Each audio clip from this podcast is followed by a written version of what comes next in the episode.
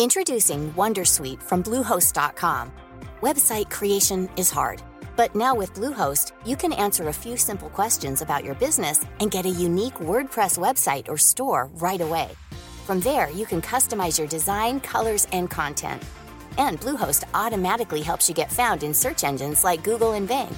From step-by-step guidance to suggested plugins, Bluehost makes WordPress wonderful for everyone. Go to bluehost.com/wondersuite.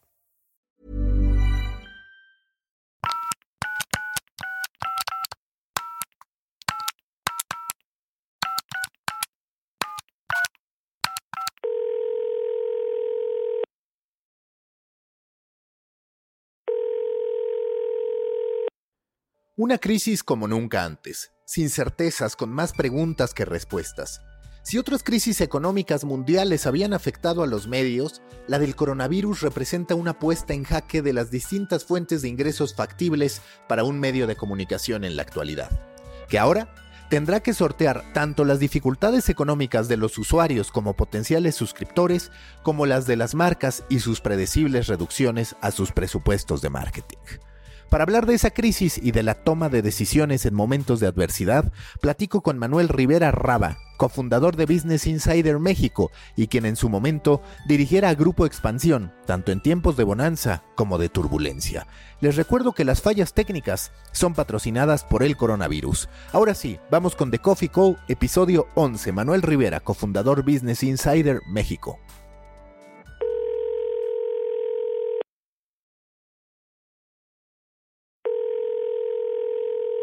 The Coffee Call con Manuel Rivera, un veterano en materia de medios de comunicación, director de distintas empresas y actualmente cofundador de Business Insider México. Ya estuvo también en un episodio regular de The Coffee. Manuel, gracias por estar acá, aunque sea a la distancia. Cuéntame, ¿cómo vive Business Insider este momento de aislamiento y además, en este caso, con la peculiaridad de que Business Insider nace unas cuantas semanas antes del coronavirus. Pues mira, querido Maca, una vez más, gracias por invitarlo contigo, tomar café y platicar, hasta virtualmente siempre es un placer. Eh, a ver, ¿qué pasa con Business Insider? Nosotros, um, como bien dices, veterano en medios, eh, eh, la, la, la llegada de la crisis del coronavirus tan cerca de nuestro lanzamiento, eh, honestamente nos genera mucho menos problema que la mayoría de jugadores en la industria, porque desde el punto de vista reto eh, periodístico, reto editorial para hacer una huella en el mercado, pues creo que todos ahorita estamos refrendando como, como, como empresarios de medios y como periodistas nuestro compromiso más importante que es informar, ¿no? Y el público nos está diciendo todo el día, necesito mucha información porque tengo miedo, tengo ansiedad o tengo más tiempo libre y estoy consumiendo más información. Entonces creo que como periodistas y como informadores eh, eh, e-, es un momento eh, muy interesante en el que la responsabilidad y la calidad del buen contenido va a ser, va a diferenciar los buenos de los mejores. Y eso para nosotros como Business Insider es una oportunidad padrísima, porque nos acelera la posibilidad de que la gente nos descubra. Por el otro lado, que no podemos dejar de ver el económico, te digo, nuestra corta edad hace que para nosotros no sea una crisis tan grave como tristemente escucho de mis colegas en muchos otros medios, eh, particularmente impresos, que están dejando de imprimir, que están cortando personal porque tienen una base de, de ingresos establecida que ya estaba retada y que ahora pues se pone muchísimo peor. Y además me imagino que en este caso, habitualmente en tu primer año de operaciones, independientemente de que ya tenía audiencia mexicana Business Insider, pues siempre el primer año no es tan optimista en ingresos. Entonces me imagino que también este trazado de tu plan de negocios no era tan agresivo en este primer año, que es otro de los puntos que podría ayudar a, digamos, suavizar el efecto que pudiera tener el coronavirus para ti. Pues mira, sí era agresivo, Maca, porque a mí sí me gusta este, rifarme la duro, pero era un año uno, ¿no? la, primera, la primera víctima de nuestro, del, coronavirus, de hecho, fue nuestro primer evento de lanzamiento, que lo teníamos planeado hace mm, nueve días, eh, diez días, y, y, pues no puede suceder porque estaba cerrado ya el país y, ni modo, pero, pero Pero en efecto, estamos en un, tengo que reconocerlo, estamos en un mucho mejor lugar que quien tiene operando 5 o 10 años y ya tiene eh, una decenas de personas en su nómina y tenía un compromiso financiero con sus accionistas y etcétera, etcétera, que, que, es mucho más difícil. Pues para nosotros simplemente nos va a retrasar un poco más la curva de generación de ingresos. En materia de tráfico, ¿cómo ha funcionado Business Insider? Algunos publishers reportan un ingreso bastante significativo, en lo particular aquellos de información general. Ha sido el mismo caso en Business Insider, entendiendo también que pues evidentemente su curva de crecimiento debe ser acelerada por el poco antecedente que había al menos de una operación constante en México. Correcto, mire, estamos en la semana 7. Entonces no hay mucha base para darte una referencia de porcentajes de crecimiento. Crecemos todas las semanas y crecemos sanamente. La masa crítica que alcanzamos empieza a sonar bien. ¿Qué te puedo decir del tráfico analizado? A mí lo que me está gustando mucho de nuestro tráfico es que la cantidad de tráfico que está llegando directo es bastante superior a la que esperábamos. Y me da mucho gusto que podamos no te voy a decir eliminar porque eso nunca va a pasar, pero sí minimizar dependencia de redes sociales como una forma de tener lectores. Entonces, cualitativamente me está gustando que la gente está llegando porque nos busca. Cuando tú analizas lo que está pasando con la industria, uno de los movimientos naturales de todos, independientemente de la opinión o de la postura del gobierno, ha sido despedir. Empiezan a darse reportes a ese respecto. A ti te tocó, y en su momento lo platicamos, pues procesos de transformación bastante profundas. Me acuerdo también de ese momento muy complejo para expansión, cuando se terminan yendo las revistas de Mexicana, que pues realmente tiene que haber una contracción de la empresa. Pero para ti, si tú tuvieras que dar una recomendación a partir de crisis que pudieras haber vivido, ¿cuál sería como un líder de una empresa que tiene que tomar decisiones? Bueno, Maca, fíjate que una, porque he platicado con varios en estas semanas y como sabes, yo estoy en algunos eh, consejos, asesorías de otras empresas de medios. Creo que a todos nos está tocando esto. Yo sí te digo que esto lo veo, yo lo veo peor de las que a mí me tocó vivir. Nos tocó 2001, post crisis de, del 9-11, Después eh, nos volvió a tocar 2008-2009, esa la vivimos juntos, Maca, con, con, con el, el H1N1 y el temblor también, y que cerró el país, y la crisis de Estados Unidos. Y sí te digo que esta lo veo mucho más fuerte, mucho más miedo. Y además es, es global, tiene todas las variables negativas, no, no la vemos puntual. Y creo que además eh, lo que más ansiedad está generando en la comunidad en general es que estamos todos tratando, porque es nuestra naturaleza como, como hombres de negocios, estimar el impacto y la duración.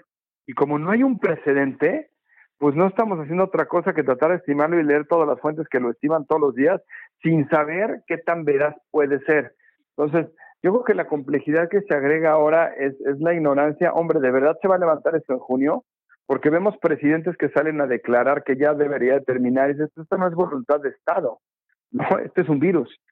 Este es un virus que, que, que vas a tratar de lograr vencer, pero no tienes evidencia de que puedas. Entonces, puede durar mucho más y puede ser mucho más profunda y eso es lo, lo, lo preocupante. Entonces, creo que como contestando ya a tu pregunta, como empresarios de medios, hay que pensar ahorita en que desconoces la duración, pero sabes que el impacto este año va a ser muy grande.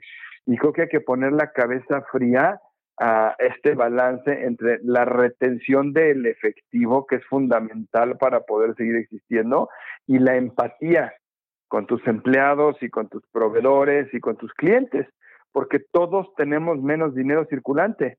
Entonces todos tenemos que buscar la forma de repartir el impacto entre todos.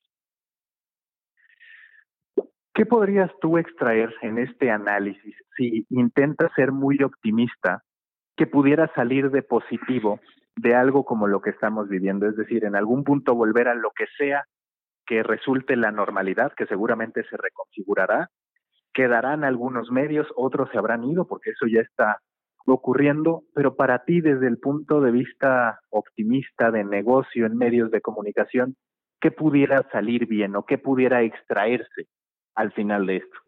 yo sí veo cosas buenas. Eh, eh, la primera es, pues, los, los mejores medios están teniendo unos crecimientos muy importantes en consumo. Y creo que ese consumo se puede convertir en lealtad hacia adelante. Creo que sí va a haber cambio de hábitos, porque ahora que la necesidad informativa sobrepasa la curiosidad intelectual, la gente está buscando información porque tiene miedo, porque tiene, tiene unos sentimientos que lo llevan a buscarla mucho más profundos que históricamente. Me refiero en medios de información general, información de, de negocios, ¿no? O sea, los de ocio seguirán ahí, pero los que estamos en negocios, en información general, hoy la gente llega con mucho más necesidad de, de entender y creo que quien haga bien la labor de explicar va a salir muy ganador de esta crisis en cuanto a lealtad de sus lectores. Otra cosa que creo que es muy buena, y no sé qué tanto la industria vaya a ser capaz de reaccionar rápidamente, es que más que nunca puedes convertir a tus lectores en un valor real, porque uh, tú y yo hemos platicado esto un par de veces y sabemos que la industria tiene este debate constante en que cobrar por el contenido bueno no es una opción, sino es ya una necesidad. Y, y, hoy más que nunca se está probando que la gente de verdad lo quiere consumir. Hay medios que están reportando unos tráficos diarios recurrentes grandísimos. Claramente hay gente que todos los días quiere leer ese medio y que ya lo convirtió en su fuente, ¿no? Eh, y, ahí ya es un momento de empezar a establecer una relación bidireccional más sólida, decirle, oye, te voy a cobrar un poquito, pero te voy a seguir dando la mejor información. Y creo que esa es una, una buena coyuntura para empezar a probar modelos de pago. Eh, hoy, hoy que la lealtad que puedes tener consecuencia de esta crisis es mucho más alta. Y como tú dices, al final se trata mucho de ser empático. Si tú eres dueño de una empresa, ¿cómo reconoces que va a haber afectaciones a los empleados y a tus clientes, pero distribuyes, digamos, esa pérdida. Hablando de este mensaje, porque justo lo estuve platicando con Jorge Taboada y con otras personalidades de la industria, hay una contradicción habitual en los medios de comunicación. Es decir, el medio cuando más se le necesita, que es por ejemplo en estos momentos, es cuando aparentemente menos puede cobrar. ¿Por qué? Porque la gente no tiene dinero, porque hay que dar el contenido en muchos casos como una especie de responsabilidad social ¿Cómo en un contexto así, y que seguramente se mantendrá cuando menos por lo que resta del 2020, empiezas a incorporar esta conciencia? ¿Qué narrativa construyes para que también haya empatía del lector hacia esta necesidad del publisher? Pues sí, hay, hay que... Ahí está la parte difícil, ¿no? Que vamos a tener todos, que tenemos 20 años regalándolo todo y ahora queremos voltear y decir, oigan, la regamos y si seguimos así, la verdad es que vamos a regalar puros memes, entonces vamos a necesitar de tu apoyo para que te sigamos dando información de calidad y necesitamos un pago. Eh, sabemos que pagas por calidad, porque, porque ya pagas un Netflix, porque rentas en Apple TV, porque estás en Spotify, eres la generación que vio venir y después irse en Napster y, y, sabemos que si pagas por calidad, necesitamos que nos sumes al portafolio de opciones en las cuales para ti la calidad vale la pena pagarla. Entonces creo que es un mensaje muy empático y, y, con valor atrás, ¿no? Es decir, a ver, aquí está lo que históricamente te doy y lo que te voy a seguir ofreciendo. Y aquí están mis garantías. Pero como cualquier otra oferta y demanda, y es un cambio de conversación muy claro y muy honesto, que creo que tú lo entiendes muy bien y los que estamos en medio también, ya no podemos seguir regalando todo porque ya no nos alcanza. ¿Cuál es para ti el camino que debe seguir un medio en términos de la lucha por su supervivencia? Muchos hablan, por ejemplo, a nivel internacional, de que el gobierno debería apoyar con subsidios. En México, pues bueno, ya se ha visto que eso no va a pasar y posiblemente si pasa, pues sea con estos medios que han aparecido de la nada. Pero tú como hombre de negocios, ¿qué esperarías de ese otro componente que sin duda ahí está? Porque por un lado están las marcas que se van a ver afectadas en sus presupuestos de marketing, por ende puede llegar menos dinero por vía publicitaria para los medios de comunicación. Están los lectores a los que apenas hay que atender, porque nos tardamos en hacerlo, en esta construcción de conciencia respecto a que tienen que pagar. Y posiblemente tengan menos dinero en los próximos meses que hasta antes del coronavirus por la crisis que podría terminar por caer. Y está el gobierno, que en algunos lugares del mundo se les exige una especie de subsidio hacia ciertos medios de comunicación para garantizar el acceso a la información, pero se ha visto que en México no. Para ti, ¿qué rol tendría que jugar el gobierno en un escenario justo también para la industria de los medios? Hmm. Esa pregunta es súper difícil, Maca, porque es muy polémica, ¿sabes? El derecho a la información, que es al final ya lo que defendemos muchos en el mundo del periodismo, pues está ahí y ahí ha estado siempre. ¿no? La gente tiene derecho a saber, nosotros nos dedicamos a informar. Pero el dinero del gobierno, si bien es bienvenido y en estos tiempos ayudaría mucho más, también históricamente ha sido un incentivo terrible para no hacer periodismo y hacer propaganda. Y eso ha sido muy dañino. Entonces, no, no, eh, yo creo que no hay una fórmula todavía perfecta para trabajar con gobierno publicitariamente. Ahora me refiero en el mundo, ¿no? México nada más se, se inserta, es, hay países que tienen prohibido anunciarse el gobierno y eso asegura una independencia entre, entre publishers y, autoridades gubernamentales, por lo menos económica, o por lo menos económica en los medios de comunicación. Eh, otros son completamente dependientes y México era muy buen ejemplo de eso hasta hace dos años, en que había medios que 90% de sus ventas o 100 eran al gobierno y eso te da los incentivos más perversos del mundo para hacer buen periodismo. Entonces creo que creo que no hay una respuesta todavía correcta fuera del idealismo. Hombre, sería bueno que los gobiernos ayuden y que además se mantenga la, la independencia editorial, pero pues el demonio está en los en los detalles. Y es bien difícil alcanzar el balance perfecto. Yo creo que cada publisher a nivel global lo, y a nivel local lo determina. En México tenemos ejemplos muy loables de medios que históricamente le han vendido algo al gobierno y mantenido su independencia y ejemplos muy penosos de lo contrario. Entonces, eh, no estamos en tiempos de decir que no hay ningún tipo de dinero, pero es muy truculento el tema de, del gobierno. Y los otros dos, pues que ya lo hemos hablado varias veces, creo que hay que, hay que buscar que las dos sean fuentes de, ingresos, tanto el, anunciante que se ve beneficiado con ojos que ven su contenido y su publicidad, como el consumidor que se ve beneficiado por la, por la información. Pasando ya un tic a un plano mucho más personal, te tocó en su momento con expansión el, momento, el momento, valga la redundancia, del H1N1, pero fue un periodo demasiado corto en mi opinión. Aún así hubo algo de trabajo a distancia.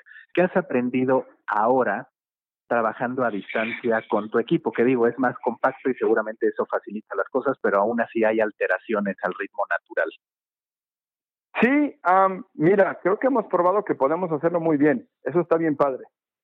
No creo que los paradigmas de hoy, el home office no puede funcionar, oye, eh, ahora creo que se han roto enormemente porque podemos, podemos hacer muchas cosas a distancia y eh, no solo hablo por el equipo de Business Insider, en general en toda la acción eh, empresarial que tengo, que es muy diverso el perfil de la gente con la que hablo, eh, me he sorprendido cómo de repente tengo al, en, una videoconferencia una mm, persona de, perfil ah, sindical de más de 60 años. Y ahí está, y ahí está en un Zoom, y ahí está listo y, lo hacen muy bien. Y creo que todos hemos aprendido, nos ha forzado. He tenido unas sesiones de trabajo de 100 participantes en 50 países del mundo que al mismo tiempo podemos estar escuchando una, una, una conferencia y luego nos parten en grupos de cuatro en cuatro, mañana tengo otra así, eh, en que podemos platicar en pequeños grupos y compartir. Entonces digo, hemos probado que lo podemos hacer mucho mejor de lo que pensábamos. Para ti, cuando todo vuelva a la normalidad, por llamarlo de alguna manera, ¿se quedarán algunas de estas prácticas laborales que se han ido descubriendo, digo, hay gente que todavía dice, no, a mí no me acomoda el home office, hay otros que dicen, soy hasta más productivo, pero ¿crees que algunas de estas prácticas se terminen convirtiendo en cultura organizacional? Definitivamente sí. Hay aspectos que no podemos cambiar, hay conversaciones que quieres tener en persona porque son más emocionales, porque quieres conocer a alguien bien, bien, bien y tener el feeling antes de tomar una decisión pero muchas cosas que son presentaciones en las cuales cinco personas tienen que compartir un contenido, los demás tienen que escuchar, híjole, en una ciudad como México o Monterrey, que desplazarte puede tomar tanto tiempo y que vienen lugares tan diferentes, estas herramientas hacen toda la diferencia. Yo sí las veo quedando. Ahora que platicábamos antes de empezar a grabar, me decías que hacías tu jornada laboral de repente muy larga. ¿Sientes que has podido estructurar a título personal bien tu día a día o has ido teniendo que alterarla y acostumbrarte? La mayoría de días sí he podido estructurarla bien porque, porque pues he agendado las juntas, pero pues de repente hay días caóticos en que todo se empieza a mover muy rápido y muy y muy caótico en la tarde y ya no le puedes parar. Te platicar de ayer que de repente cuando me di cuenta eran, eran diez y media y yo seguía viendo pendientes como si fueran las seis y entraba otra llamada y mandabas otro correo y quedabas de mandar otra cosa por WhatsApp y creo que sí de repente el reto es decir, oye, voy a parar alguna hora. Oye, Manuel, pues muchísimas gracias. Ojalá eh, más adelante podamos hablar ya no a la distancia, sino en persona, como solían ser las cosas y que sigamos construyendo por la industria de los medios, del contenido y en este caso hasta por México. Por supuesto que sí, Maca. Oye, es lo que nos toca. Te digo, más que nunca estamos a prueba en nuestro compromiso social de informar e informar bien. Hoy somos más necesarios que nunca, entonces no se nos debe de olvidar eso como, como medios de comunicación. Listo, Manuel, gracias. Tired of ads barging into your favorite news podcasts? Good news. Ad-free listening is available on Amazon Music for all the music plus top podcasts included with your Prime membership. Stay up to date on everything newsworthy by downloading the Amazon Music app for free or go to amazon.com slash news ad free. That's amazon.com slash news ad free to catch up on the latest episodes without the ads.